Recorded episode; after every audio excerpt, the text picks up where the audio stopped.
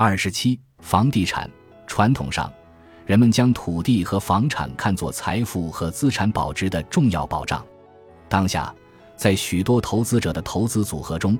他们仍然是占比较大的投资标的，并且表现强劲。尤其是当投资者将一处颇具升值空间的房产纳入投资考量范畴时，情况更是如此。然而，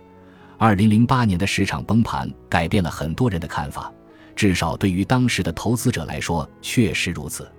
我们首先来讨论一下可能是你最重要资产的住房。在你付了百分之五到百分之二十的首付款，承担了一笔抵押贷款，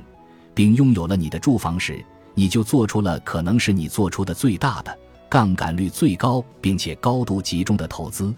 购买住房并不是投机性的杠杆式房地产投资，而是以居住为主要目的的，并且至少在一代人的时间里为家人提供稳定的居所。在某种程度上，这有些让人难以捉摸。出于这个原因，明智的做法是合理支付一大笔首付款，并且随着时间的推移努力偿还抵押贷款，从而减轻这项投资的杠杆作用。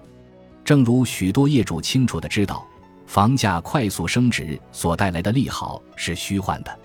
首先，在房价繁荣的周期获利近乎不可能。即使你能在价格高起的时候卖掉你的住房，你仍然需要以类似的价格来购买另一所住房。毕竟你得住有所居。在市场调整之前一直租房住，貌似能够找到合适的入手时机。然而，当市场周期持续数十年之久时，这种做法尤其危险。只有当你退休，并且搬到一所更小的房屋里，或者继承了一幢房产，并且将它迅速转手，你才有可能从房地产市场的非理性繁荣中获利。在相当长的时间跨度里，投资房地产也未必是个好主意。正如我们在第三章中所展示的，荷兰阿姆斯特丹四百年来的房价表明，从长期来看。房地产价格只是在以通货膨胀率的速度或略高于这一比率的速度增长。出于这些原因，一处必要的生活居所应当和该房产项下的抵押贷款一起归为个人风险等级。住房是安全性资产，不是用投机性的投资。而像分期式公寓这类租赁财产，要么属于市场风险等级，要么属于梦想型风险等级，这取决于杠杆的性质。